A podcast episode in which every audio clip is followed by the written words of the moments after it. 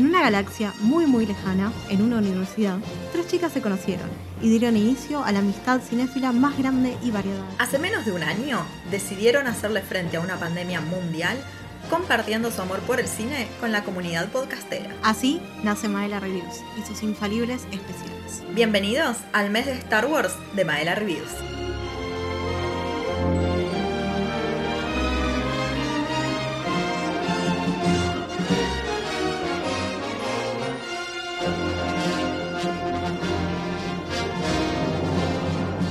Buenas tardes o buenas noches y sean muy bienvenidos al episodio número 49 de Maela Reviews, en una galaxia súper lejana. No puedo creer que este sea el último episodio de nuestro mes especial de Star Wars.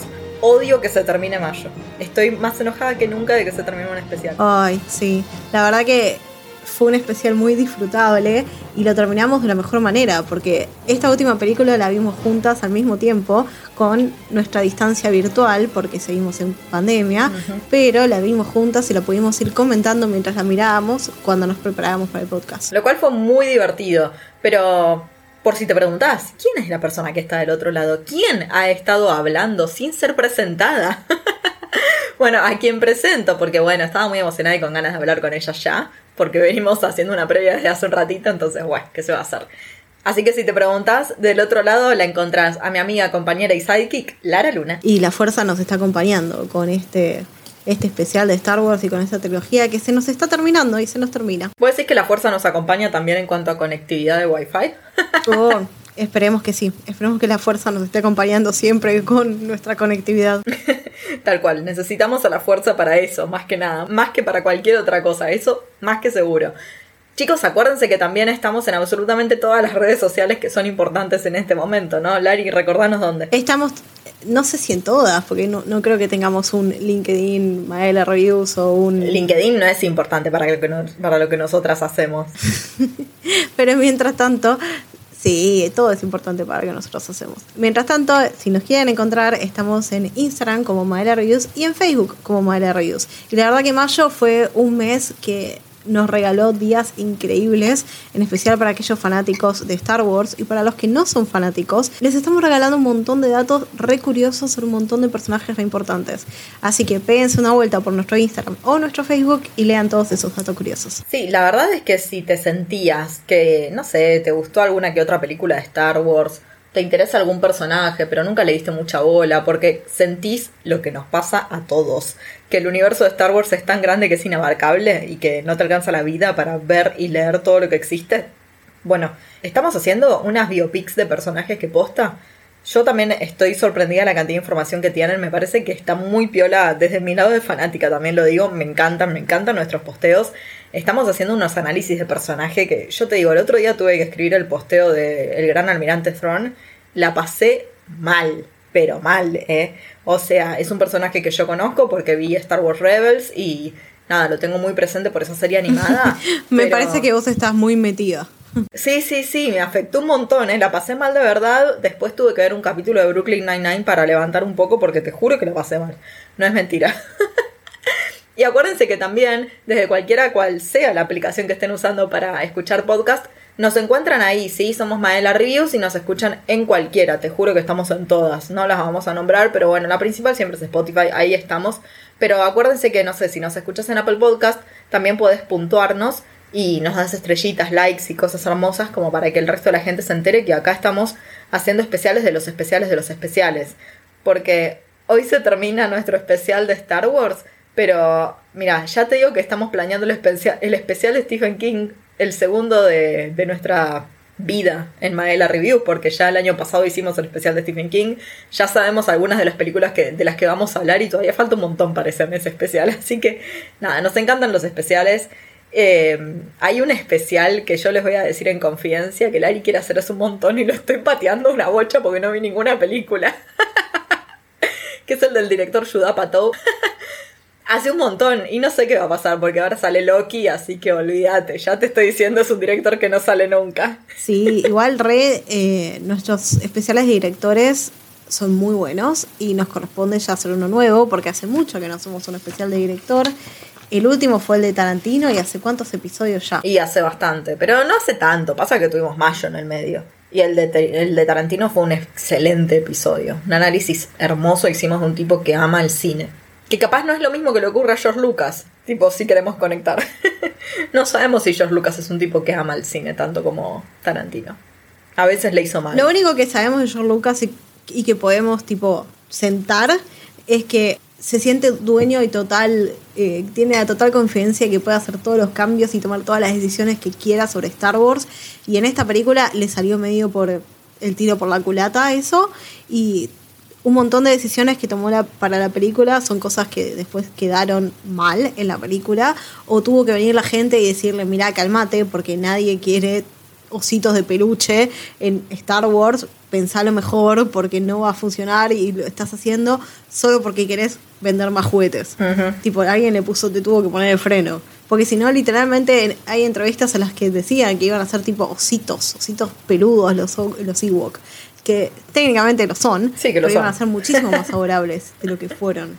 Sí, Claro. Sí, sí, o sea, si te pones a pensar, la verdad es que los Ewoks no son tan adorables. De hecho, yo lo que recuerdo de la, no sé si la primera vez que vi esta película, pero una de las veces que vi esta película, fue que a mí los Ewoks no me daban de ositos cariñosos. De hecho, yo como una niña infante fanática de los ositos cariñosos, esos no eran ositos cariñosos, sino que los asemejaba más a los gremlins.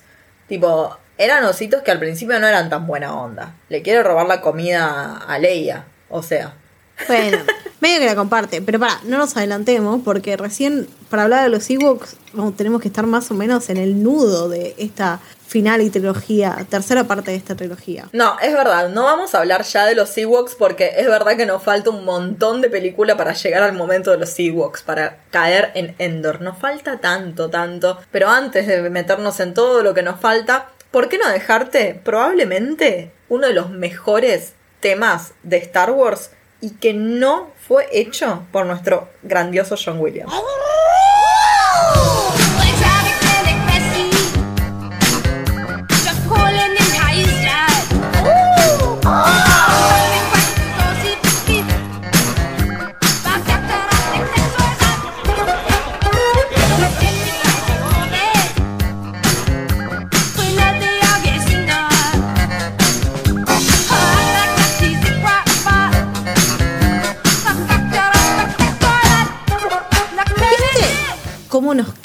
cuando terminó la película anterior? Obviamente estamos hablando del Imperio Contraataca, que termina con una toma final de ellos en el halcón milenario. Me refiero a Luke, Leia, Citripio y Artudichu, los verdaderos dos protagonistas de esta saga, escapándose de esta ciudad nube. Y por otro lado tenemos también que están con Lando y están tratando de ver cómo pueden llegar a rescatar a Han Solo. Un Han Solo que no sabíamos si iba a estar en esta película. Porque Harrison Ford estaba en tratativas hace un montón de tiempo de que no quería hacer más películas. No quería quedar encasillado en el papel de Han Solo. Lo cual está bien, porque después quedó encasillado en el papel de Indiana Jones. Pero nunca se iba a poder sacar el karma de estar encasillado en un papel de una película de George Lucas, claramente.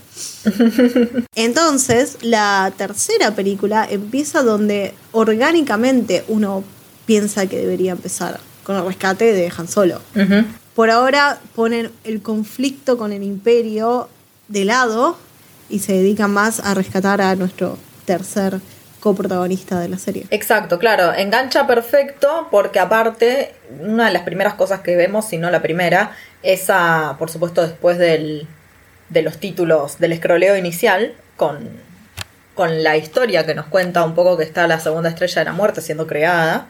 Eh, lo primero que vemos es a Cifripio con R2D2 de vuelta en Tatooine, que nos lo dicen. Otra vez los vemos aparte caminando solos en el desierto, igual que hacía dos películas. ¿Ves cuando te digo que no hay duda de que en realidad ellos son los verdaderos protagonistas de la película? Esos son, son definitivamente los que nos cuentan la película, eso más que seguro. Sí, sí, sí. Pero eso no, no pasa ni en la trilogía precuela ni en la trilogía secuela. No, no te voy a decir que BB-8 es un personaje protagonista porque no, claramente es un supporting character. Claro, en claro. La trilogía secuela. Pero en la original, R2D2 y C-3PO son tan importantes como ellos. Sí, sí, sí. Bueno, eh, de hecho en la serie de Clone Wars, que tiene mucho que ver con, con más con las eh, precuela que con, con esta parte de la historia, tiene muchísimos prota muchos hay muchos capítulos que son protagonizados por ellos dos y punto. ¿No te parece un Jedi? Así que. Y está bien. Nada, está bien, son siete temporadas, igual está lleno de capítulos Clone Wars. Pero digo, sí, son definitivamente personajes súper importantes. Y lo que ellos están hablando, que nos cuenta Cifripio, por supuesto, es que eh, hace mucho que Lando Carlisian y Chewie fueron a Tatooine en busca de Han Solo y que todavía no volvieron. Entonces que claramente se están enfrentando ante una situación problemática y por supuesto Cifripio expresando todo el terror que le tiene ante esta situación. Pero vos sabías que esta película, al principio de todo esto, no se llamaba eh, ni siquiera Star Wars. No, sé que hubo mucho conflicto con el tema del nombre y que no sabían realmente cómo se iba a llamar hasta último momento, que no me sorprende porque es algo que es típico de la cinematografía de George Lucas, de cambiar de decisión todo el tiempo. Pero, ¿cómo era su nombre original? A lo que yo me refiero más específicamente es más a la parte desde el lado de la producción. Porque, ¿qué pasó? La productora iba de repente a comprar materiales que necesitaban para, para trabajar en la película. Y cuando les decían que era para Star Wars, los proveedores le duplicaban, triplicaban, cuadruplicaban los precios de las cosas. Entonces dijeron, tenemos que dejar de decir que estamos grabando Star Wars porque nos están cobrando de más. Así que la hicieron pasar como una película de cine independiente y de terror que se llama Blue Harvest. Al día de hoy, te invito a que busques en Google blueharvest.com y te redirige a la página de Star Wars. ¿En serio? ¡Ay!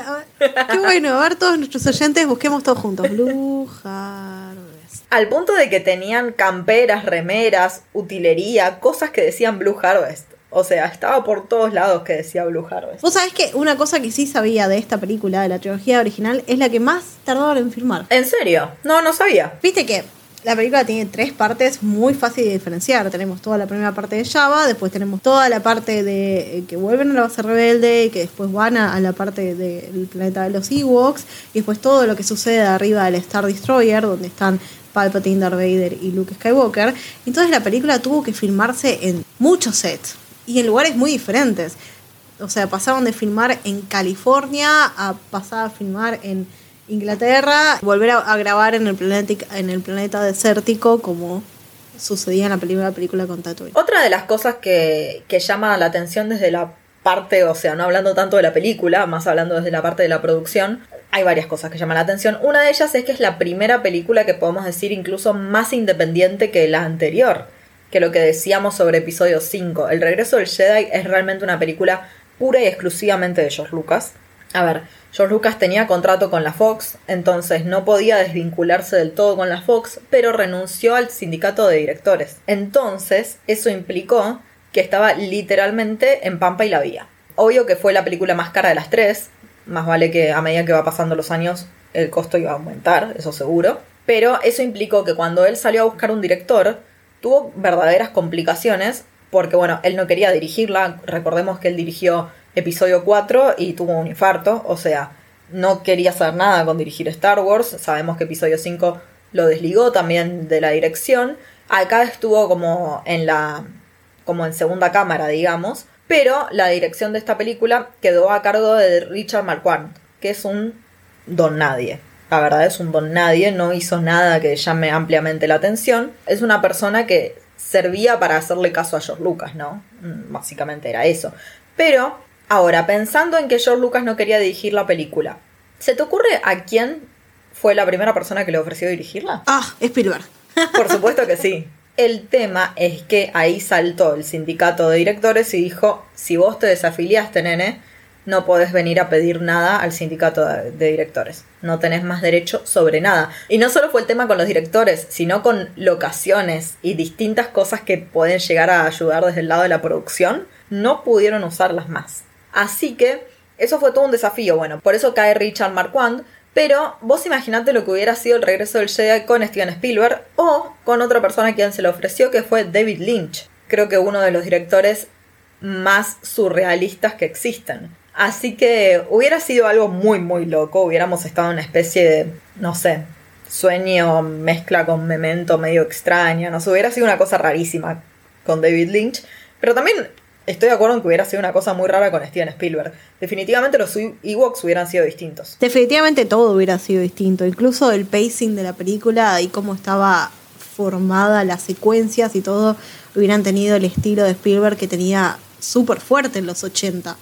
Aunque haya sido principio de los 80, ella tenía su estilo redefinido. Pensá que por esa época salió de T. O sea, veníamos de, de una de las producciones más grandes de Steven Spielberg. Sí, no, por eso no. Igual yo no, no sé qué tan buena idea es, porque en el, la parte anterior, en el Imperio Contraataca, le había pedido dirigir a su, bueno, a su sensei, a su maestro, que dentro de todo le enseñó y más o menos debe entender o formular las cosas de la misma manera. Pero a un amigo que no trabaja de la misma forma que vos trabajás, lo que no significa que sea mejor o peor, solo distinta, y iban a clashear todo el tiempo, no, no, no, no iba a cerrar. No imagino que hubiera quedado mejor con Spielberg como director. El que sí repitió después de episodio 5 fue el guionista Lawrence Kasdan, que fue una excelente decisión. Lawrence Kasdan es un tipo que estuvo muy metido en muchas cosas con, con ambos, tanto con Spielberg como con George Lucas, porque bueno, te decimos, estuvo en la quinta película, en el quinto episodio, pero también estuvo en este sexto y bueno, también fue el guionista de Han Solo, que no sé si nos conviene decir mucho eso, pero bueno, eso pasó.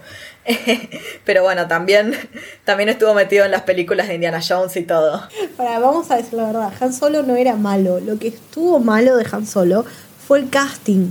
El casting de Han Solo estuvo muy mal hecho, pero es increíble y estúpidamente hecho. Y eso le arruinó las posibilidades a la, a la película, no porque la storyline fuera mala. La storyline es mala, no olvidemos que adquiere su nombre por estar viajando solo, literal, que nunca se lo vamos a perdonar a nadie esa parte, Disney metió la pata mal, pero yo, yo creo que tenía futuro como historia, como guion. Capaz en algún momento hagan un remake con un buen cast y un buen director y salga bien. Pero sí, acá vemos entonces a Kasdan siendo nuevamente el guionista de una película de Star Wars que no solo lo repite en Han Solo, sino que también lo repite en episodio 7. Así que es una buena decisión, es definitivamente una buena decisión porque ha hecho excelentes guiones, como pudimos corroborar tanto por episodio 5 como por episodio 7 también. Eh, y episodio 6 también tiene sus cosas. Yo te voy a decir que el retorno del Jedi es la que menos me gusta de la trilogía original, pero no significa por eso que sea menos importante, simplemente si tuviera que votar entre las tres no va a ser mi, mi preferida. ¿Sabes por qué me pasa a mí? Y ya lo vamos a hablar bien cuando lleguemos a los Ewoks. Eh, toda la, la, parte de los Ewoks no me gusta tanto. Pero no me gusta tanto ahora. Capaz que cuando fui chica sí me gustó. No me acuerdo, la verdad. Yo te, te diría al revés. Siento que cuando fue chica no me gustó. Y ahora de grande me gustó un poco más. Pero Capaz es Bueno, bueno, es válido. Todo, todo es recontra válido. Capaz a, a, la Lara chiquita no le, no le parecían tan simpáticos los ositos y a la Lara de 29 años le parecen re simpáticos los ositos. Pero, pará, nos estamos adelantando y volvemos a hablar de los Ewoks, que son las mejores y las peores partes de esta última parte de la trilogía. Cuando en realidad nos deberíamos concentrar en toda la primera parte en Tatooine, con todo lo de, no es el, la cueva, el hogar, el prostíbulo, que no sé qué será de Java, de su lugar donde hace negocios, básicamente, que se desarrolla la primera parte de la película y vemos un montón de cosas contra, re importantes. Aprendemos eh, que Java no habla inglés, cosa que nos sorprendió a todos porque no sé si es un, una de esas cosas como lo de Luke, I'm your father, la de No, I'm your father, pero que recordamos, a to todos recordamos a Java hablando en inglés con Han Solo en Una Nueva Esperanza. Y tiene una razón de por qué. Él no habla inglés. Pero, y es un gran pero, en Una Nueva Esperanza lo que dice Java está subtitulado. A diferencia de en el episodio 6, donde el idioma alienígena no lo subtitulan. Ah. Entonces, a uno nos queda, tipo, nos queda la idea de que Java hablaba inglés.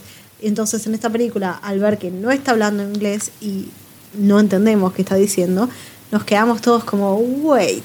Pero estoy segura de que Java hablaba inglés. Por lo menos eso es lo que nos pasó a nosotras cuando vimos la película. Sí, y de hecho lo que sí cambia es el, el muñeco, ¿no? De, de Java de Hat. Porque lo crearon para esta película y tardaron tres meses en construirlo. pesaba nada más y nada menos que 900 kilos y les costó arriba de 500 mil dólares hacerlo.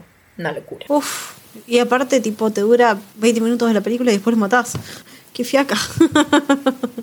Acá dentro del palacio de, de Java es un poco también la comparación con la escena de la cantina en episodio 4, porque acá es donde vamos a ver un montón de personajes que son extras, pero de repente, bueno, vemos un Rodiano, que no es, no es la primera vez que vemos un Rodiano, pero bueno, vemos un Rodiano, son muy importantes para la historia de Star Wars como personajes secundarios. Eh, lo volvemos a ver a Boba Fett, por ejemplo. Vemos cómo Java es el malo malo, ¿no? Es ese malo que cosifica a la mujer, que tiene esclavas, que, que, que, es una cosa monstruosa y asquerosa, ¿no? Es como el lado más, más animal y cruento que vamos a ver en Star Wars, o una de las cosas. Es verdad, no lo había pensado. Pero en realidad, como no es el mayor antagonista de la serie, uno no diría que es el malo malo. O sea, en comparación a Palpatine, no, no, no es tipo, es un, es un contrabandista con las manos largas. Vos sabés que hay un dato re curioso. Viste que Java tiene una, eh, una esclava atada, encadenada, Sí, que es una chica, que, cuyo personaje está acreditado como Ola, con doble O. Un dato muy gracioso de la película. Cuando hicieron la segunda reversión, volvieron a filmar unas escenas con la chica, 15 años después. Y vos te vas a preguntar qué... Porque literalmente uno de los motivos fue que estaba en mejor estado físico que hace 15 años. Entonces volvieron a grabar algunas de sus escenas con ella. No. Y la versión que tenemos hoy en día en Disney es una mezcla de las escenas viejas y de las escenas nuevas. Mira, qué extraño. Bueno, que de hecho en todo este palacio es donde vamos a ver ese momento inolvidable de Leia y que lamentablemente es la imagen con la que muchos se quedan de Leia, que es a Leia con la bikini dorada, esa asquerosa bikini dorada. Que sabemos que es un momento recontra referenciado en un montón de cosas. No sé, lo primero que se me ocurre es en Friends. Sí, en Friends, en Big Bang Theory también hablan de eso.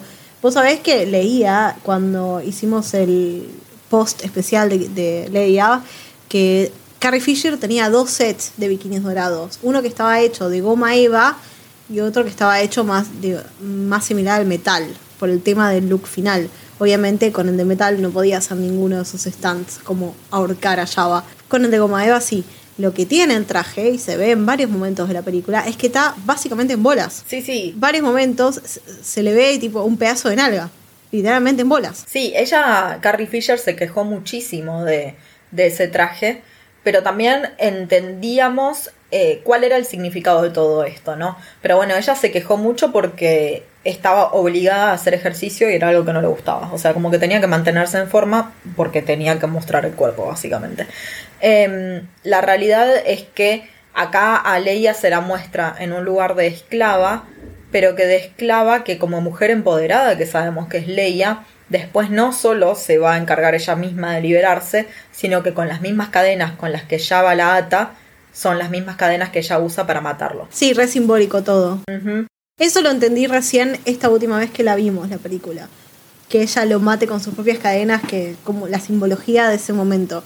Antes se me pasaba, porque viste, pasan en medio del quilombo también, entonces mucho, mucha atención no le prestaba. Claro, está más atento a lo demás. Bueno, pero antes de llegar a todo el momento de la bikini de Leia, lo primero que sabemos es que recordamos que están queriendo rescatarlo a Han Solo, un Han Solo que está hecho carbonita en la pared, expuesto como un trofeo en el medio del palacio. Eso es tremendo, parece como los cazadores que tienen las cabezas de los animales, ¿viste? Bueno, una cosa así. Bueno, así lo tenemos a Han Solo en el medio de toda la fiesta que, que ocurre en los aposentos de Java. Y vemos dentro de todas estas personas que están por ahí, alienígenas y demás, a alguien que se corre un poco la máscara y vemos que es Lando Carlicia.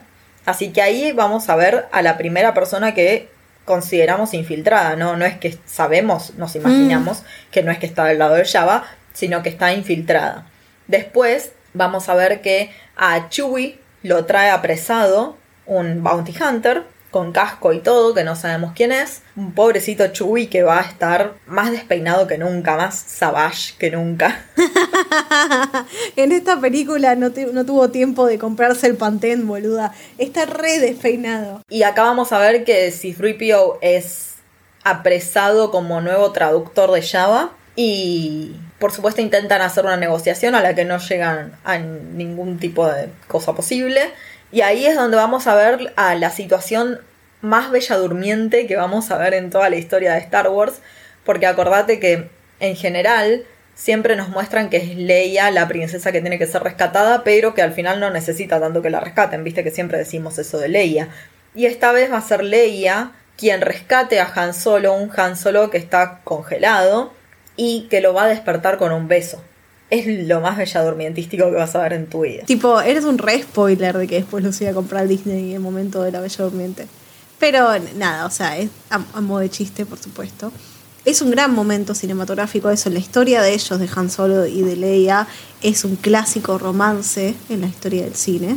Y, y acordate que lo último que habíamos visto de ellos es que ella le decía que lo amaba y él le decía, eh, tipo, ya lo sé, todo coqui orgulloso y después no sabíamos si iba a volver Harrison Ford o no. O sea que había quedado como un re momentazo. Y este pequeño reencuentro en la tercera película que él no ve, que está ciego, pero tipo ella le habla y luego escucha su voz cuando se, se saca el casco y es como el reencuentro más esperado de Latinoamérica Unida, aunque para Han solo pasaron tres minutos y para Leia pasó bastante tiempo. Que es algo que no se habla mucho de el paso del tiempo en la trilogía original, pero ya sabemos que en, por ejemplo, en Dagobah eh, el tiempo pasaba de manera distinta. O sea que si el tiempo pasaba de manera distinta en Dagobah, no sabemos cuánto tiempo estuvo Luke entrenando con Yoda antes de volver como Jedi a la ciudad nube, porque quizás pasaron dos días para el resto, pero para él pasaron meses.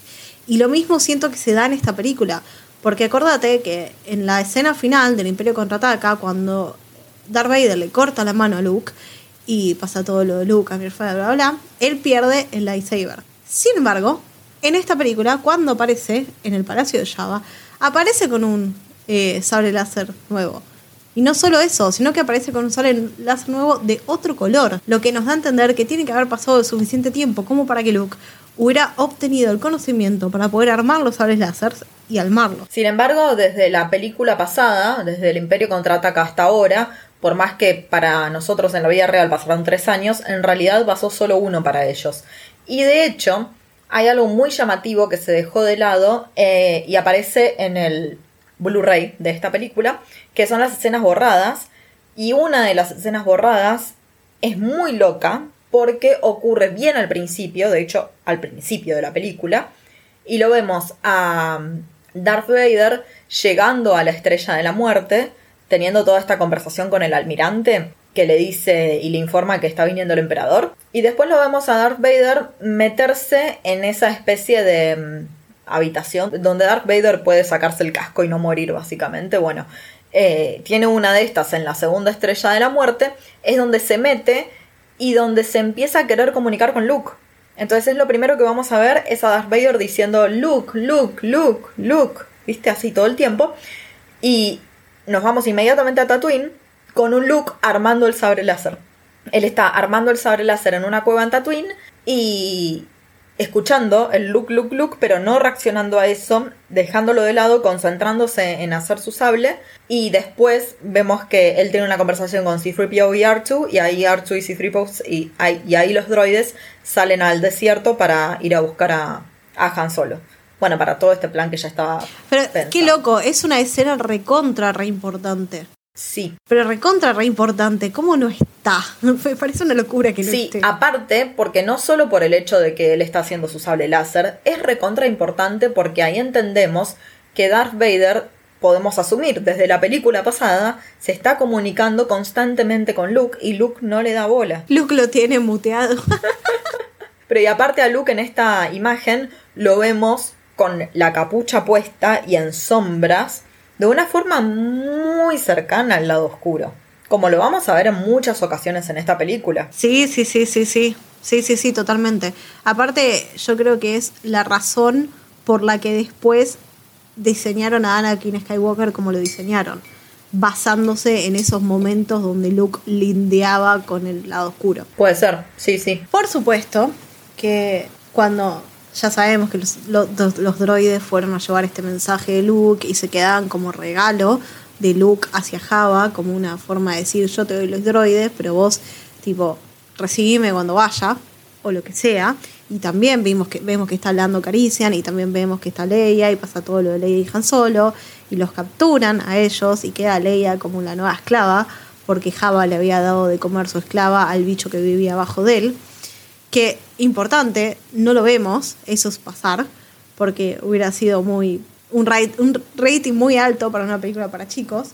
Pero, sin embargo, cuando llega Luke y se enfrenta a este Java, y Java lo engaña haciendo que caiga en esta puerta trampa y se enfrenta a ese bicho, Luke lo mata y lo mata muy fácil, cosa que algo que es algo que me llamó muchísimo la atención ahora, la última vez que vi la película, como que la muerte es demasiado rápida, rápida y sencilla, como que no, no lucha mucho contra este enemigo momentáneo. Y lo mata sin usar la fuerza, ¿viste? Y sin usar ningún arma Jedi. No está con el sable en ese momento. Mm, es verdad, es verdad, ¿no? No lo tiene. Lo usa, lo usa usando la fuerza de su conocimiento, sus habilidades. Sí, su propia destreza. Sí, sí.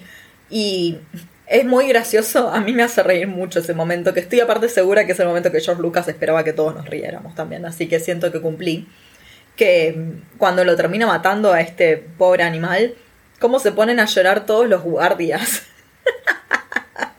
Me parece fantástico ese momento. Debe ser la misma situación con Harry, Hagrid y Fluffy. O sea, es un monstruo, pero es tu monstruo. Y vos lo querés igual. Algo que también nos da una pista de que Luke está lindando y codeándose un poquito con el lado oscuro, es la facilidad justamente moral y propia, no propia de un Jedi en realidad, que tiene de matar a este monstruo. A este animal. Es un animal. Es un animal que está enjaulado y que está pasando hambre, entonces por eso come lo que le tiran, ¿no? Hemos visto otros Jedi enfrentarse a otros animales y respetando al animal en primera instancia y sí luchando contra ellos si realmente está su vida siendo amenazada. En cambio, Luke no se detiene en ningún momento a pensar por este animal. Y eso es algo que a mí me llamó ampliamente la atención, más que nada acostumbrada a ciertos personajes, que bueno, yo te mencionaba a Larry que eh, Ezra Bridger en Rebels tiene una conexión muy importante con los, con los animales. Y vemos a varios Jedi que también respetan eso. Sí. A pesar de que no puedan comunicarse con los animales, hay muchos Jedi que igual respetan al animal que está ahí. En, en Obi-Wan lo vemos también un montón de veces. Pero Luke no tiene ningún tipo de remordimiento en cargarse un ser vivo, básicamente. Ah, no.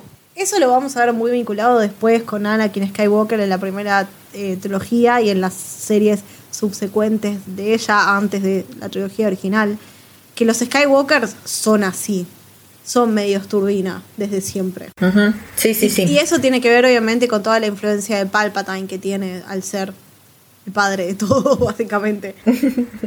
Después de esta situación vamos a ver entonces que directamente van a ir todos al matadero. Java se enoja con todo el mundo y van todos al matadero. Han, Luke, Chewie, Leia. ¿Me falta alguien? No. Lando sigue entre la gente de, de Java sin sacarse la máscara todavía. Así que bueno, los van a llevar al medio del desierto de Tatooine a enfrentarse con este monstruo que tiene un nombre que no recuerdo. Es como un gusano de arena. Sí, que no, sol, no es, es un sufrimiento inimaginable porque no es que te traga y ya, sino que te está digiriendo por mil años. Sarlacc. Ah, Sarlacc, Sarlacc, sí, sí. vos sabés que en ese momento, eh, contra el Sarlacc, es, vos habías dicho que aparecía Boba Fett, y en ese momento Boba Fett se cae del transportador Sol Arena directamente en el agujero de Sarlacc y aparentemente muere. Vos no sabés lo que se arrepintió George Lucas de haber matado a Boba Fett. Es increíble, todo el... Me sale backlash, ¿cómo se llama? Toda la controversia, no, todo el quilombo que le hicieron los fans por haber matado a Boba Fett, que no era nada, ¿entendés? Y sin embargo se le vino anoche al toque porque era uno de los personajes secundarios favoritos. Aunque literalmente en esta película no tiene una línea de diálogo. Ni siquiera pega un grito cuando lo empujan. Nada, no, no, no, no, no, Se sabe que está, lo reconoces por el traje, pero eso es todo. Sí, sí, lo vemos ahí en el Palacio de Java como, como un winner, chamullando un par de alienígenas y no mucho más. Pero Es verdad que, aparte yo te lo dije, ¿no? Cuando la estábamos viendo de vuelta, te dije, acá se murió Boba, porque como que fue muy... Fue tan rápido. Claro, fue muy de repente. Sí, aparte siento que el rango de importancia se lo metió los fans y después George Lucas lo tuvo que masticar y hacer algo con eso, porque literalmente no tenía importancia alguna en su momento. Bueno, el tema es que para la película Boba Fett murió ahí, pero la realidad es que Boba Fett no murió. Porque acordate que este Sarlacc tarda mil años en digerirte, entonces Boba Fett salió y vivió a eso. De hecho, las cosas que ahora no son canon hablaron de eh, Boba Fett posterior a este momento. Mm, Qué difícil que es un universo lo canon y uno canon. Pero bueno, volviendo al tema, hay todo un enfrentamiento. Luke había, le había dado su sable láser a R2D2 antes para poder tenerlo en este momento y que no se lo sacaran. Eh, Han Solo y Lando Carician se ayudan mutuamente. Acordémonos que Han Solo dijo que había estado ciego cuando terminó de salir del Carbonite y seguía medio cieguín. Y logran luchar contra todos, hacen explotar el transportador donde estaba Java, luego de que Leia lo mata, y se van todos felices y contentos al halcón milenario. Exacto. Sí, sí. Un alcohol milenario que no lo vamos a ver en ningún momento de esta película siendo manejado por Harrison Ford. Ah, es verdad, Fue una de las cosas del contrato. no sabemos si lo recupera el halcón milenario, porque acordate que cuando aparece en el despertar de la fuerza, está bien, eso pasa 30 años después, estamos todos de acuerdo, pero cuando se reencuentra con el halcón milenario, que estaba, lo tenían Rey y Finn, le dice Chewie, we're back, pero no sabes si en esos 30 años lo recuperó o si en esos 30 años no lo recuperó y es la primera vez que vuelve. Para mí que Lando se hizo el gil y se lo llevó al terminar con esta película. Sí, fue una parte de- fue una cuestión contractual también, porque él quería despegarse del personaje de Han Solo. A él le parecía que Han Solo debía morir para darle más valor al personaje y la importancia para la resistencia y todo eso. Y aparte porque no quería actuar más de, de Han Solo, como ya sabemos. Pero una de las cosas contractuales para esta película fue que él no quería volver a manejar el alcohol milenario. Así que bueno, eso es lo que ocurre. Todas las veces que vuelve el alcohol milenario va a ser a manos de Lando. Ahora es cuando Luke decide volver a Dagobah porque le prometió a Yoda de que iba a volver, pero no sabemos cuánto tiempo pasó desde que le prometió que iba a volver hasta que volvió. Y promete volver para seguir entrenando y completar su entrenamiento como Jedi. Y cuando vuelve, lo ve a un Yoda moribundo que literalmente esperó, esperó que volviera Luke para morirse. Yo no lo podía creer. En este último rewatch lo pensé de esa manera, que estaba tipo todo tranquilo y esperó que viniera el pibe para cargarle con la culpa de vivir su muerte. No sé qué onda. Tremendo. Y lo peor es que Luke le pregunta, no, es, es, es verdad, Darth Vader es mi padre. Y Yoda se hace el boludo y dice, "Ah, ay, sí, qué frío que hace. Uh, eh, ponele. Vos sabés que, tipo, me acabo de dar cuenta que Luke ve sus cuatro figuras más o menos paternas morirse en esta trilogía. Porque primero se muere el tío. Después se muere Obi-Wan, Ben Kenobi, que era el tío Ben Kenobi. Después se muere Yoda y en la misma película se muere eh, Anakin cuando se amigan, básicamente. Las cuatro figuras semipaternas que tiene mueren en esta trilogía, una tras del otro. Sí, tremendo, tremendo. Como para dejar en claro que lo que Luke dice después de la muerte de Yoda es verdad. Estoy solo, le dice Artu. Está totalmente solo. O sea, Yoda le está diciendo, sos realmente la última esperanza. Después le tira que tiene una hermana. Después, ese es el momento que Luke hace un, un análisis profundo de todas las mujeres que conoce en la galaxia y dice, deberá ser Leia, ¿no? y es Leia. Sí, no hace falta ni siquiera una mano para contar a todas las mujeres que conoce este, en este universo Luke. Igual me parece gracioso que su primera conclusión haya sido esa. que sí. Una- una hermana, tal cual, una eh, hermana ahí pensó. Leia. Y Leia, sí, no me queda otra. Es, es, muy, es muy terrible el momento que se muere Yoda, porque aparte, viste que está entrando, o sea, que la cueva donde vivía Yoda ahí en Dagobah es- está mucho más en penumbra que la vez pasada que la vimos en la película anterior, y la luz se termina de apagar cuando se muere Yoda. Es tremendo. Es que yo creo que Yoda estaba manteniendo con el- su conexión con la fuerza de ese lugar. Y al estar muriendo, moría él también. Porque él lo mantenía vivo la fuerza. Viste que le dice, tipo, 900 años viví, basta, deja de morir en paz. Sí, sí, sí, a ver, recontra. Y tiene todo que ver con este Yoda druida que decimos. Y que aparte, si uno piensa en las precuelas, porque es verdad que en este momento no teníamos precuela pensada, pero digo, si uno piensa en las precuelas, Yoda termina en Dagobah tras todo lo que pasa con el emperador y qué sé yo, y los Sith, diciendo necesito un retiro, como que se va a modo de retiro espiritual acá. Sí, sí, aparte lo ayuda a Chewie a escaparse. ¿Te acordás? Sí, sí, sí. Y después de esto lo vamos a ver a Luke, no solo que se le murió Yoda, sino que le dijo que ya es un Jedi, que es el último Jedi y que tiene una hermana. Entonces está como, y que le reconfirma que Darth Vader efectivamente es su padre está con toda esta información, una sobrecarga de información más heavy que cuando ven que Novi le tiró la definición de la fuerza, le tiró el sable láser del padre y le dijo que el padre había muerto en manos de Darth Vader. tipo, más información que en ese momento y con mucha bronca. O sea, vos imaginate ser Luke, el enojo que ya sabemos que tenía desde la película pasada reclamándole a Obi-Wan que no le había dicho que Darth Vader era el padre. Y lo que vemos inmediatamente cuando él sale de la cueva es que se encuentra con el espectro de Ben Kenobi o de Obi-Wan y lo primero que le dice es, ¿por qué no me dijiste? Me mentiste. Es tremendo. No, igual Obi-Wan le dice, mira, yo no te mentí. Yo te dije que tu papá lo mató Darth Vader. y técnicamente, cuando nació Darth Vader, se murió Anakin Skywalker. Así que técnicamente yo no te mentí. No, es buenísima esa parte. Cuando se, la, se lava las manos. Sí, sí, sí, es tremendo ese momento. Y aparte lo vemos a Luke realmente enojado. Luke está muy enojado con Obi-Wan. Y nada, es, es, es todo el tiempo este look codeándose. Claro, uno cuando ya vio el paso de Anakin, te da más miedo todavía el hecho de que Luke se esté codeando casi tan, tan, tan cerca con el lado oscuro. Bueno, nada, está re caliente y sobre todo ante esta situación que él tiene la carga y la responsabilidad no solo de ser el último Jedi, sino de tener que pasar los conocimientos. Viste que Yoda le dice, ah, tenés que pasar tus conocimientos y después de eso le dice que tiene una hermana que tiene la misma posibilidad de tener esos poderes como él. Va, poderes, esa conexión con la fuerza.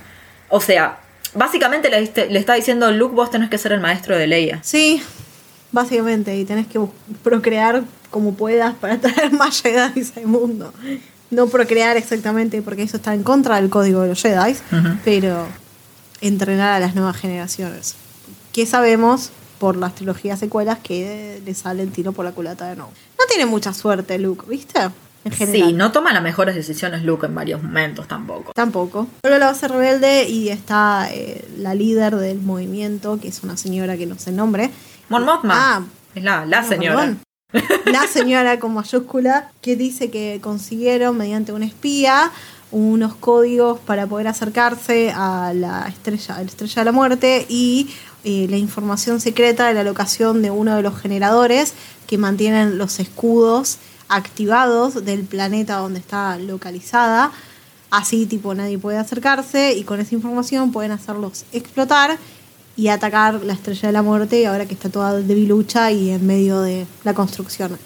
Si hubieran llamado a los hermanos a la obra, ¿hubiera terminado antes la construcción de la estrella de la muerte? Bueno, es que en realidad el problema es que nosotros y la rebelión creemos que la estrella de la muerte no está terminada, que no está operacional.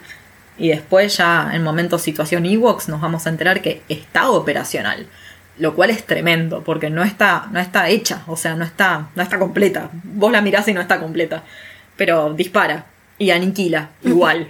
la verdad es que es una locura eso. Y lo que también dice Mon Mothma a todo este grupo de la rebelión es que tienen una información recontra importante, que es que el emperador está en la estrella de la muerte.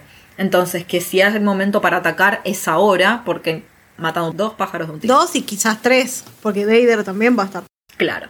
Así que bueno, vemos a todo el mundo yendo a este planeta Endor. En realidad no, se dividen en dos grupos. Sí. Primero se dividen en un grupo de donde ellos habían conseguido una nave del, imperio y la estaban usando para infiltrarse con este código que les habían dado.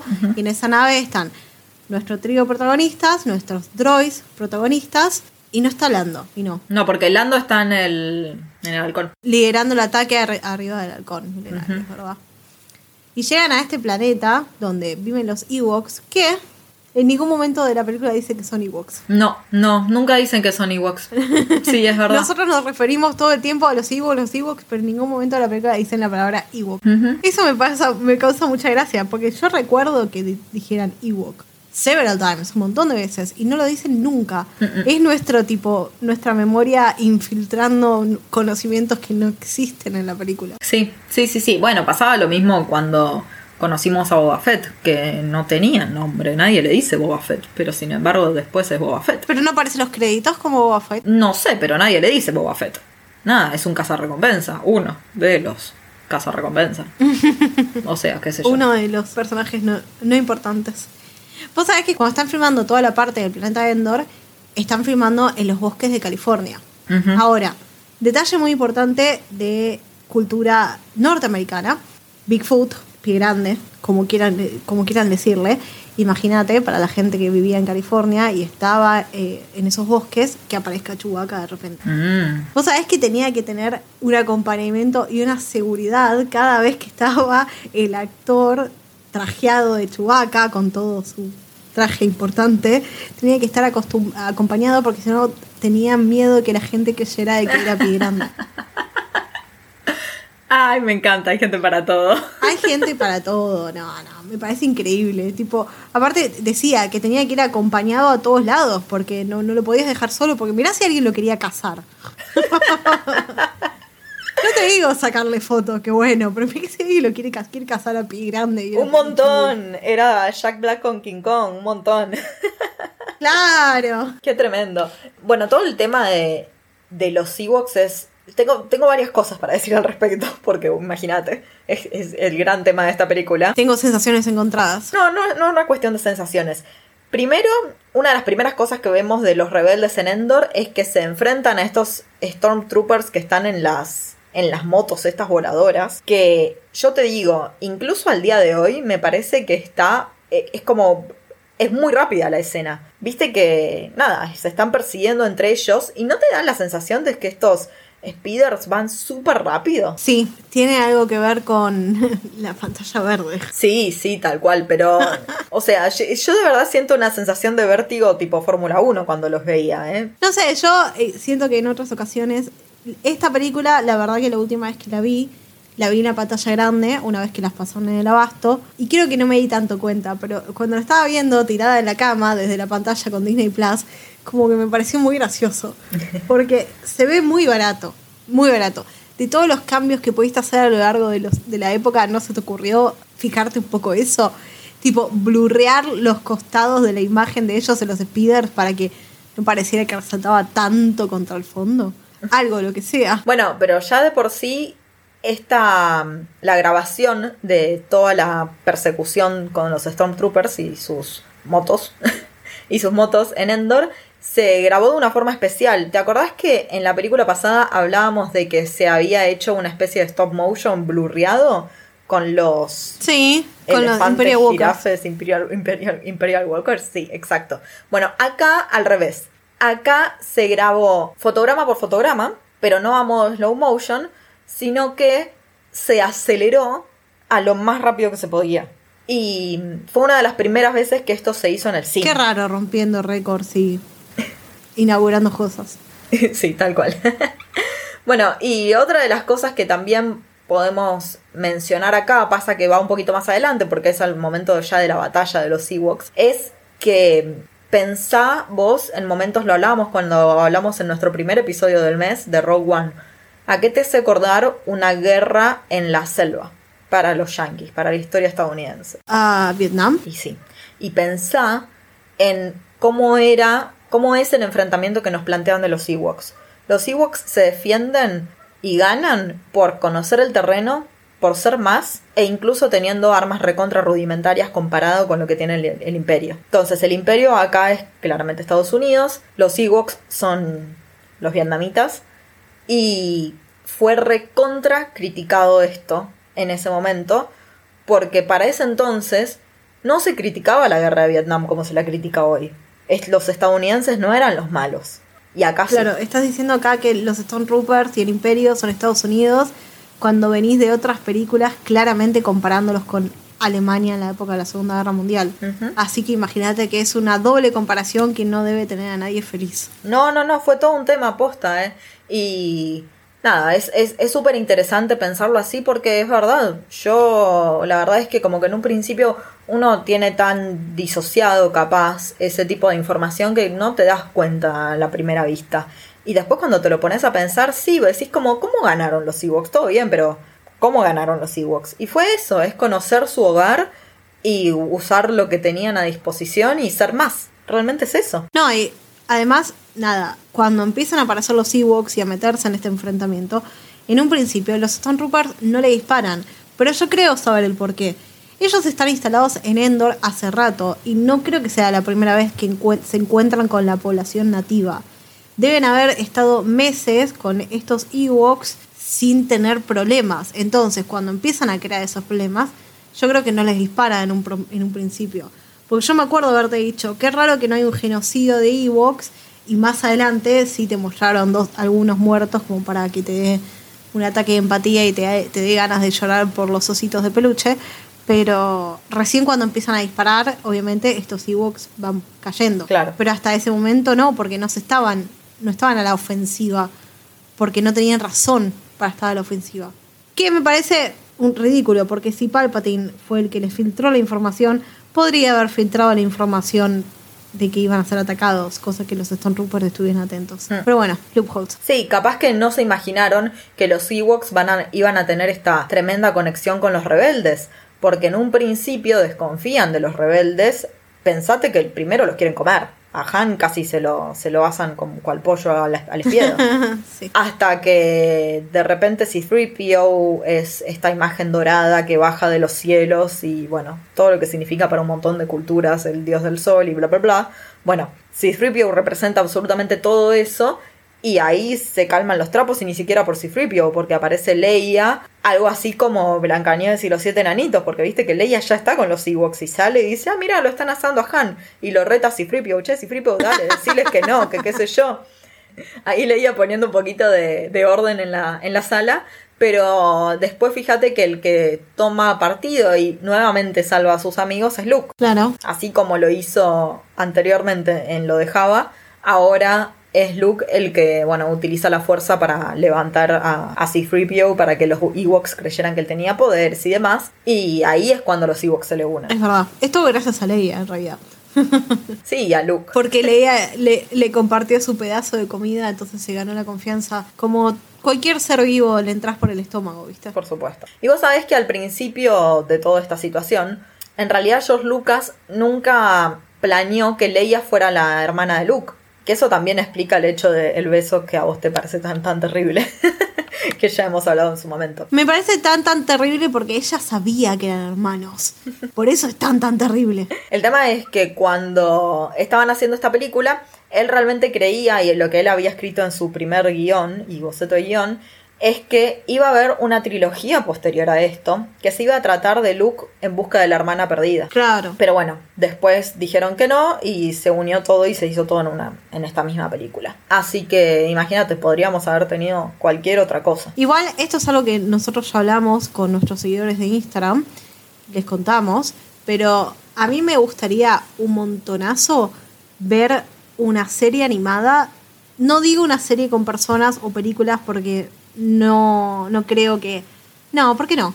Pero sí una serie animada de Luke y Leia en, en pleno entrenamiento de Jedi hasta que Leia decide formar una familia con Han Solo y Luke sigue entrenando y sigue buscando futuras generaciones para entrenar a todo aquel que sienta que la fuerza es fuerte en él o lo que sea, pero me re gustaría ver cómo se desarrolla todo eso. Porque no creo que ellos hayan tenido hijos enseguida después de la última película. Porque pasan más de 30 años y Kylo, Re- eh, Kylo no tiene más de 30 años. Sí, igual yo creo que no sé si realmente entrenan mucho tiempo juntos, porque lo que yo creo es que Leia se dedica a la política. Leia elige dedicarse a la política, bueno, y a la rebelión o todo eso. Para mí ella como que resigna la posibilidad de, de hacerse una Jedi. No es por una cuestión de, de que se enamora de Han y bla bla bla y tienen hijos. Para mí vienen porque ella prefiere ser otra cosa. O pueden ser las dos cosas, pueden ser una combinación de las dos cosas. Entonces digo, no sé si, o sea, sí, obvio que si eso existiera me gustaría verlo, pero digo, no, no sé si realmente existe en, en el canon de Star Wars esto. Bueno, y así vemos toda esta guerra vietnamita estadounidense en donde los Ewoks terminan ayudando entonces a la rebelión, pueden desactivar el escudo. Mientras Lando y el almirante Akbar esperan para atacar la estrella de la muerte, lo vemos a un Vader ansioso por tenerlo a Luke al lado. Ansioso. Mm. Que se lo dice al emperador y lo quiere ir a buscar. Claro, y aparte re convencido de que va a hacer que cambie de opinión. Y que se le va a unir en el lado oscuro. Y el emperador le dice, no, pará, aguanta los trapos, Vader, que va a venir. Luke te va a venir a buscar. ¿Vos estás seguro de eso, qué sé yo? Sí, sí, sí. Y hay un momento en el que él siente que Luke está viniendo y el emperador no lo ve. El emperador le dice, yo no vi ese futuro. ¿No será que vos estás teniendo otro tipo de conexión con tu hijo? Mm. Y ahí le reasegura que se lo va a traer al lado oscuro. Sarasa, Sarasa, todos sabemos que Vader en realidad no quiere hacer eso. Ya lo dejó en claro antes. Él quiere unirse con Luke y armar otra cosa. Como hemos visto Sí. allá más de uno del lado oscuro decir. Y dicho y hecho, Luke se va tras informarle a Leia que es su hermana y tras ver que sus amigos están seguros, porque ese ya es el momento en el que los Ewoks no los están atacando y los vuelven parte de su comunidad, le dice a Leia que es su hermana y se va a buscarlo a Vader. Cuando Leia le dice tipo, no, no puede ser, andate, no vayas a buscarlo, es terrible lo que vas a hacer, no, no, no, no, no, escapate. Y él le dice no porque lo puedo traer y es la única persona que tiene fe en, en que Vader puede volver. Claro, vos pensá que Leia se está enterando en ese momento que su padre es el que la torturó en la primera película. Ay, sí. Y aparte, me parece loco eso, porque él debería haber sabido que ella era la hija. Porque ella es sensible a la fuerza. Entonces él debería haberlo sabido. Es un agujero del guion del que George Lucas no se dio cuenta porque lo cambió 50 veces antes que terminara la producción de la primera película. O no le importaba a Anakin que fuera la hija. No, no, no, no, no, no. Para mí, es- o sea, tiene todo que ver con esto que decíamos, que Lucas no quería que Leia fuera la hermana. Entonces, esos momentos que nosotros creemos que Leia tuvo conexión con la fuerza, capaz, el único realmente momento que vimos fue cuando Luke la llama al final de El Imperio contraataca para que lo rescate. Entonces ahí estamos asumiendo que Leia tiene, la, tiene una conexión con la fuerza de tal forma que puede comunicarse con Luke. Pero capaz es realmente que Luke tiene tanto poder o tanta conexión con la fuerza que él directamente influye en lo que pueda llegar a escuchar Leia. No, no.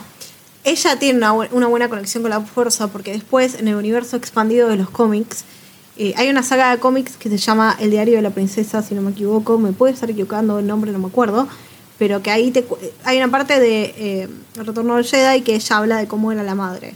¿Verdad? Que habla de cómo era la madre con Luke. Bueno, supuestamente ella, su conexión que tiene con la fuerza, lo que le permite es vivir cosas en las que no vivió.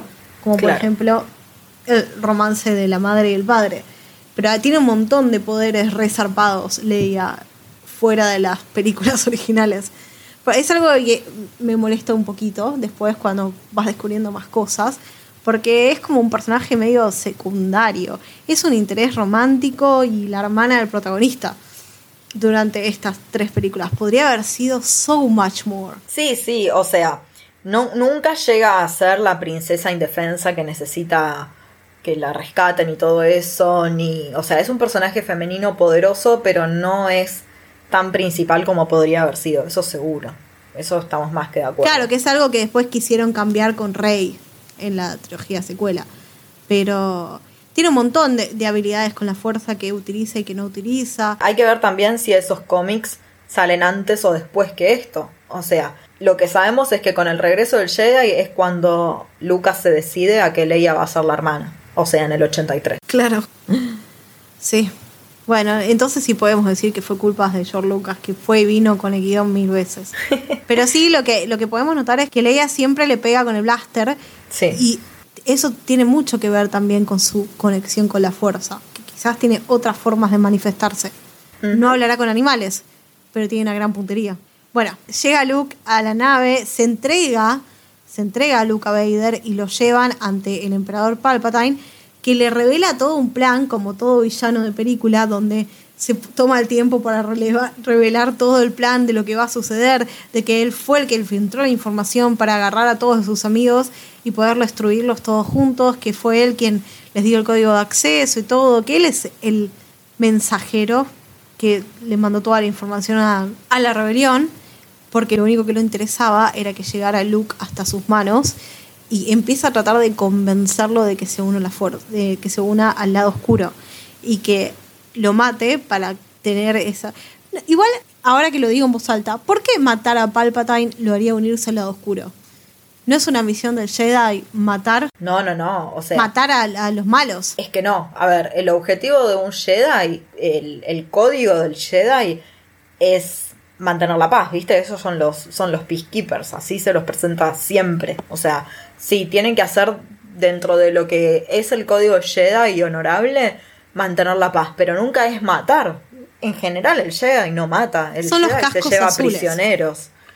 Claro. Ahora, ¿qué es lo que quiere Palpatine? Él quiere que el odio domine a Luke y que a través del odio él se deje controlar y ese odio lo lleve a matar a alguien, en este caso a Palpatine. Fíjate con la fe con la que va Luke a entregarse, que al segundo que lo ve a su padre, le, le da el sable láser a los Stormtroopers que están ahí. Tipo, se, se desliga de su No, sable láser claro. al instante.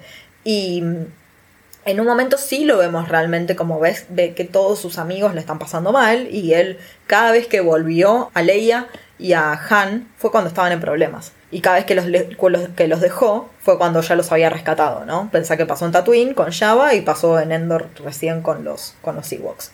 Entonces ahora ve a sus amigos de vuelta en peligro y sí, siente odio y lo ves que está enojado y todo.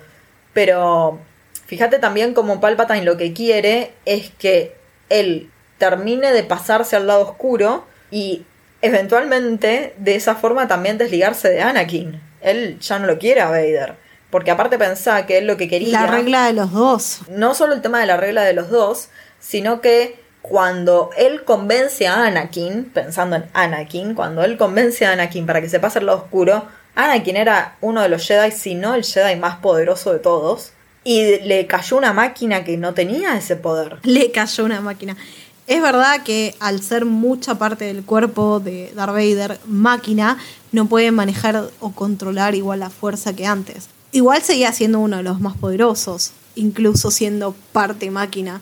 Vos sabés que esta película, El Retorno del Jedi, es la única película que no ahorca a ningún general sí, con el ahorco de la fuerza. sí. Es que bueno, lo vemos a Vader dudando. Lo vemos todo el tiempo a Vader dudando en esta película. Mm, sí. Sí, sí, está con- constante en conflicto con su lado oscuro y su lado No oscuro. luminoso. Sí, es que no sé si es luminoso, No. pero bueno, su lado de padre.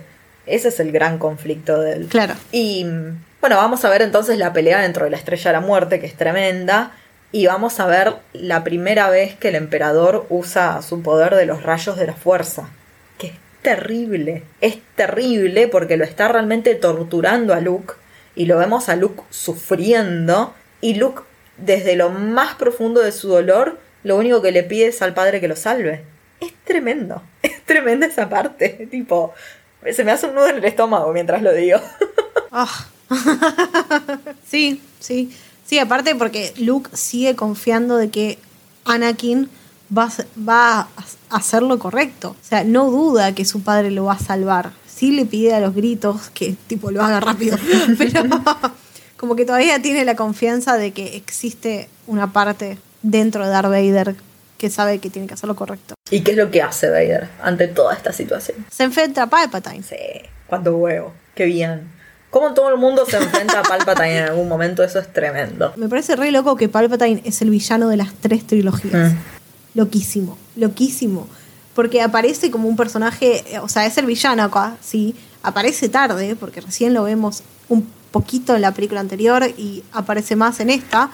Pero vuelve a ser villano en las precuelas, desde todo su lado político, y no hablar de la Orden 66 y todo lo que pasa en las precuelas. Y en las secuelas vuelve a aparecer, porque no, no, no le bastó con morir en esta película, sino que vuelve a, vuelve a revivir. Dejó Esto me parece gracioso porque no lo sabía, pero el chabón dejó un montón de clones encargaditos en caso de que se muriera. Sí, boludo, es Voldemort. O sea, es lo más Voldemort que te vas a encontrar en la vida. Mal, dejó todos los Horcrux. Oh, los Horcruxes. Claro, bueno, sí. Claramente estuvo metido con el tema de la clonación hace mucho. Capaz él fue el que metió los primeros pesos que necesitaban para Dolly. Puede ser. Pero bueno, ante esta, esta defensa de su hijo, va a ser Vader o Anakin quien reciba los rayos de la fuerza y que ahí la pase mal de verdad. Se le rompe todo el sistema, pensá que está hecho de máquina, así que rayos no funcionan ahí.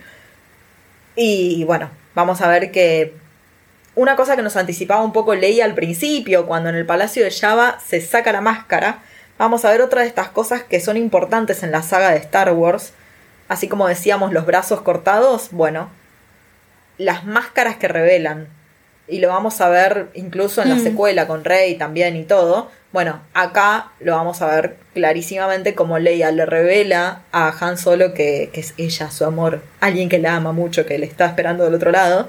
Y acá como Vader se saca su casco para que conozcamos al Anakin liquidado. Vos sabés que hubo mucho drama también con eso, porque George Lucas quería que hubiera un actor famoso, carilindo, abajo del casco de Darth Vader. Y tuvo un montón de oposición ante la idea.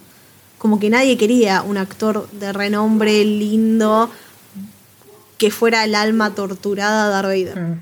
Y me parece bien. ¿Cómo se le empacaban todos a George Lucas? ¿Viste? Como que se le reempacaba en la producción. ¡No! bueno, está bien por algo, no lo ponen de director. No se puso a sí mismo de director. Me parece correcto. Pero ahora que hablaste de actores también, qué importante mencionar al actor de que, encarnó al emperador, Ian McDiarmid, que, oh por Dios, este tipo, que tiene la cara del emperador, vos lo mirás y tiene la cara del emperador, este tipo tenía 39 años en esta película. Era un niño. Para representar al actor que al personaje que representó, el laburo de maquillaje que tendrán que haber hecho, por Dios. Sí, obvio, tenía prosthetics. Sí, sí, porque tendría unos buena cantidad de años. Nunca sabemos cuánto, no sé si lo sabemos. Sí, sí, sí, sí, sí, lo dicen en, en un momento de las precuelas hablan de la edad, que no llegó a tener 100 años antes de morir, realmente morir en el episodio 9, el ascenso de Skywalker. Mm. Bueno, tremendo, este tipo Ian estuvo cada vez que apareció Palpatine en la voz de cualquiera de las series animadas, estuvo siempre haciendo del emperador, así que un genio. Zarpada la cara es igual a la del emperador. Es como que me choqué ahora que está grande. es igual, igual. ¿Vos decís que adivinaron cómo iba a ser? Seguro. Una barbaridad la gente de maquillaje de esta película. Tremendo. y este momento en el que Vader termina lanzando al emperador a través de este eje de ventilación del reactor de la estrella de la muerte, va a ser la única vez que el tema de los Jedi se escucha en una escena donde está Vader. Porque esto significa ah. que Vader ya no es más Vader. Sino que volvió a Anakin y que regresó el Jedi. Ah, y la película se llama El Retorno del Jedi. oh, por Dios. sí, bueno, vemos entonces que explota todo la estrella de la muerte. Nos sacamos eso de encima. Lo seguimos teniendo a Lando, lo seguimos teniendo a Han, a Leia. Todos están bien, la pasaron mal, pero están todos bien. Y, y bueno, Luke se despide de su padre. Llega a cerrar también todo el conflicto que estaba teniendo con Darth Vader como el padre. Creo que lo llega a perdonar por todo lo que está sufriendo. Claro que sí. Me parece importante hablar de eso, porque llega, llega a tener tipo una conclusión de ese conflicto interno que vivía dentro de él, desde Dagoba, básicamente. Sí, y Anakin entiendo que también, que también llega a conseguir ese perdón y llega a perdonarse a sí mismo en algún punto es llamativo como en ese momento, bueno, no es tan llamativo, pero digo, una, una cosa que a mí me llamó bastante la atención en ese momento es que cuando se está muriendo Vader o Anakin, todos los Stormtroopers pasan corriendo, comandantes y todo. Toda la gente del imperio pasa alrededor y nadie se queda como, oh por Dios, es la primera vez que vemos a Vader sin la máscara. ¿Viste? Como que nadie reacciona ante eso. Y aparte no es que salen corriendo como en una dirección clara. No posta te digo, no es que no es que están diciendo como bueno escapemos y van todos para el mismo lugar. No es como que es como una situación caótica casi como un shopping en Navidad, el 24 a la noche. Tipo, gente corriendo por todos lados. Un shopping en Navidad. tipo, vos decís Black Friday de las películas. Claro. no, es que hay una razón que explica toda esta situación que a mí me llamó mucho la atención esta última vez que la vi. Tuve que buscarlo porque realmente me llamaba la atención. Es que todas estas personas estaban bajo el control del emperador. Entonces, al morir el emperador, Oh. Como que- despiertan y, claro, tipo, están en un lugar que está explotando, hay que escapar y empiezan a correr. Fin. ¡Wow!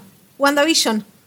No solo WandaVision, señora Tolkien. Esto es todo lo que pasa en Mordor. Ah, El control que, que tenía Sauron por sobre todo. es verdad, sí. No lo, había, no lo había asociado. Es como que hay un conflicto de intereses entre las sagas importantes en mi cabeza.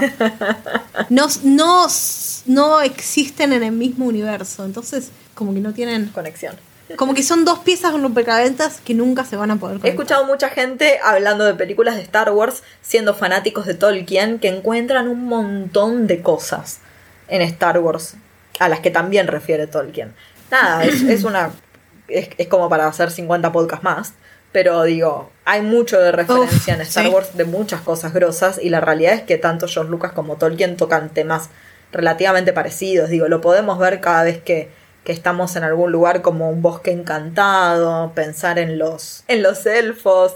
Eh, bueno, hablamos de esta conexión de cómo Legolas mata a estos elefantes gigantes. O sea, hay varias, varias conexiones que no, no están para este podcast, pero es que imagínate, Star Wars es una cosa que se puede conectar con un montón de cosas. No solamente con Tolkien, con filosofía, con historia, con de todo. El momento de Legolas y el, y el Olipant en El Retorno del Rey técnicamente vino después. Y si te pones a pensar, lo acabo- me acabo de dar cuenta, me volé la cabeza yo sola. Se llama El Retorno del Rey. ¿Viste qué tremendo? Y la película todo? se Sí. llama Retorno del Jedi. Ah, no tenía nada que ver igual, pero. Nosotros estamos gra- grabando el lunes 24 de mayo.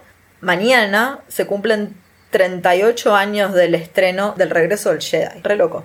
Como si lo hubiéramos planeado. Sí. Ah, estaba todo calculado. Una Sí, se estrenó un 25 de mayo del 83, en un momento donde, insistimos, estábamos hablando de películas que no tenían nada que ver con esto, donde teníamos muy cerca de esas fechas el estreno de ET, eh, y no mucho más, no, no grandes cosas que hayan pasado en los 80 que puedan relacionarse con películas de ciencia ficción. Estamos hablando del cierre de una trilogía que cubrió seis años de películas que la rompieron toda todo el tiempo. Sí, sí, sí, qué loco. Viste que incluso, no voy a hablar de las precuelas, pero las trilogías secuelas, incluso que a muchos fanáticos de Star Wars que no le gustan, les sigue gustando. incluso no les gustan porque sienta, siente que no respetan lo- la storyline o lo que sea de la trilogía original que les guste, que las nuevas, secuelas no lo respetan. Pero incluso así le gustan, incluso la mayoría las fue a ver con ganas. Ujú. Las fue a ver para criticarlas, sí, pero las fue a ver. Y hablando de criticar, tipo, George Lucas no pudo ni siquiera estrenar la película tranquilo un par de años después. Porque ya hablamos de esto, a él le encanta reeditar, remasterizar las películas, cambiar las cosas. Y en el 2004 volvió a remasterizar la trilogía original y no se le ocurrió mejor idea que cambiar el final, donde Luke ve a los fantasmas de los Jedi, que ve a, su padre convertido en Jedi, con el, traje oficial y ve a Ben Kenobi y ve a Yoda y puede también despedirse de estos maestros Jedi slash figuras paternas que tiene. No se le ocurrió mejor idea que cambiar la imagen de este actor, que era el que había hecho del cuerpo de Darth Vader en la última película, por la imagen del joven adulto eh, Hayden Christensen. Oh, no sabes el lío que fue. Tipo, buscas, busques los comentarios que busques de esa época, están todos quejándose. Nombres importantes como Roger Ebert estuvieron, estuvieron todos como choqueados de su decisión, porque no es una buena decisión, claramente. No, no, lo, no, no lo pensó lo suficiente antes de hacerlo.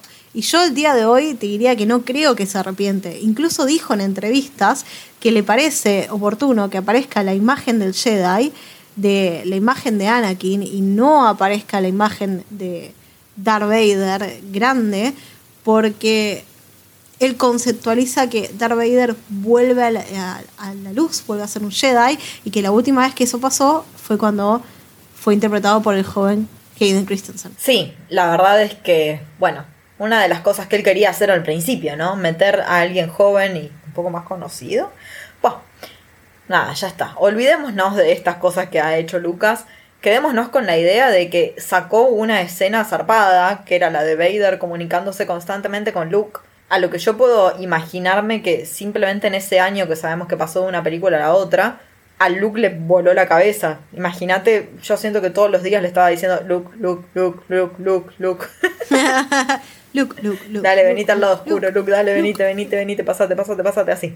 Me lo imagino repesado. Bueno, y esta va a ser una película que nos dejó pie también para que se hicieran películas de los Ewoks. Que no hay que dejar de mencionar. Que eso pasó. Ah, no, dejemos de mencionar. Es claramente el error de este multiverso. Si este fuera un podcast hablando de George Lucas como director, que algún día vamos a abarcar, diríamos que todo lo que fue Star Wars como spin-off de la trilogía original fue un error en el multiverso.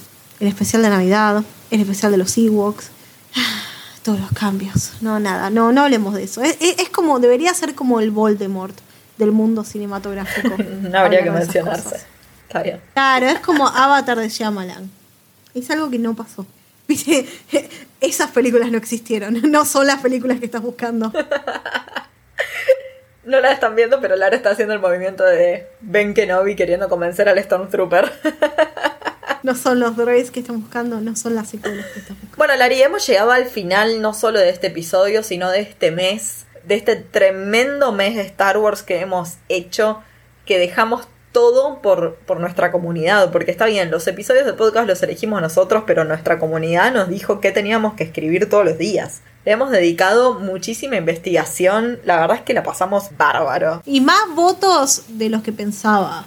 Incluso por aquellos personajes que no son conocidos porque pertenecen solo al mundo de, lo- de las series animadas o a los cómics, hemos tenido muchos más votos de lo que esperábamos. Ah, yo debo decir que eh, yo le pedí a mucha gente que vote que conozco que vio las series animadas.